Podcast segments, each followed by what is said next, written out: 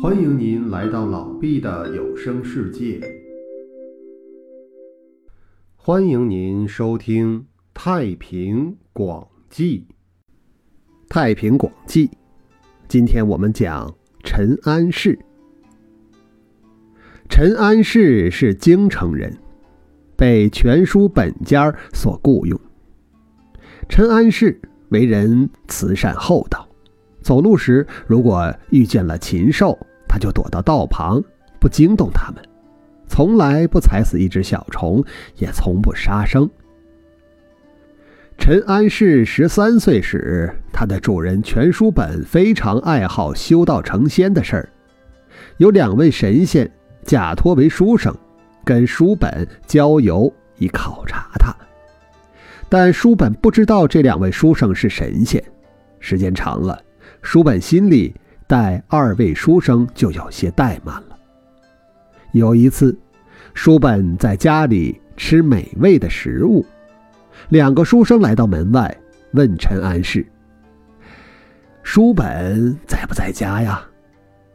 安世说：“啊，在家呢。”就进去告诉了书本。书本打算出去迎接两位书生，他老婆一把拉住了他，说。两个饿极了的书生，又要来咱家饱餐一顿罢了。于是书本就让安氏出门去对书生说自己不在家。两位书生说：“呃，你刚才说他在家，现在又说不在家，呃，这是怎么回事呢？”陈安氏说：“呃，是主人让我这样说的。”两位书生赞赏安氏的诚实，就说道。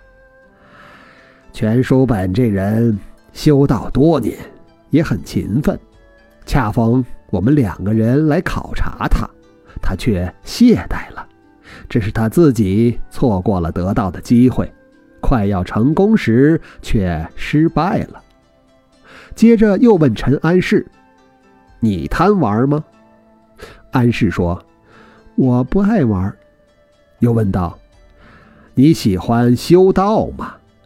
安氏说：“呃，我爱好道术，但是不知道该怎么做。”两位书生说：“你如果真的爱好道术，明天早晨在路北的大树下等我们。”安氏记住了，第二天很早就到大树下等着，一直等到太阳落山也不见一个人来，就打算回去，说道。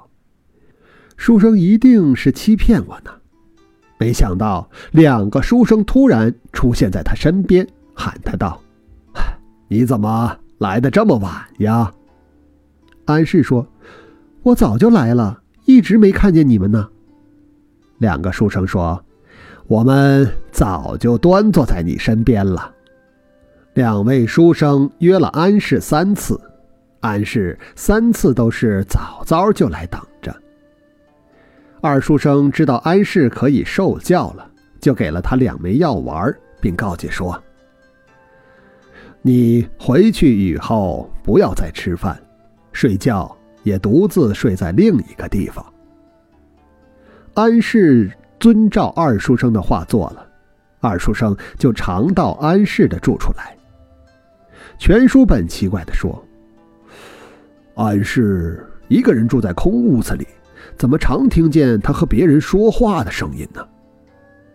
进到屋里却不见有什么人，就问安氏道：“我刚才听见你屋里有好几个人说话，现在却看不见有人，是怎么回事啊？”安氏回答说：“呃，是我在自言自语。”书本发现安氏不再吃饭，只喝水，而且独自住在别处。疑心他不是个平凡的人，自己知道错过了闲事，就感叹地说：“一个人有无道德修行，不在年纪大小啊。父母生了我，但没有师长的指点，我就不可能得到长生。先得到道术的，就是我的老师。于是，书本就给安氏当徒弟。”每天向安氏跪拜求教，为安氏打扫房间。后来，安氏修炼成功，白日升天成了仙。临升天之前，安氏把修道的秘诀传授给了书本，书本也得道成仙，升天而去了。好，今天的故事陈安氏就讲到这里，感谢您的收听。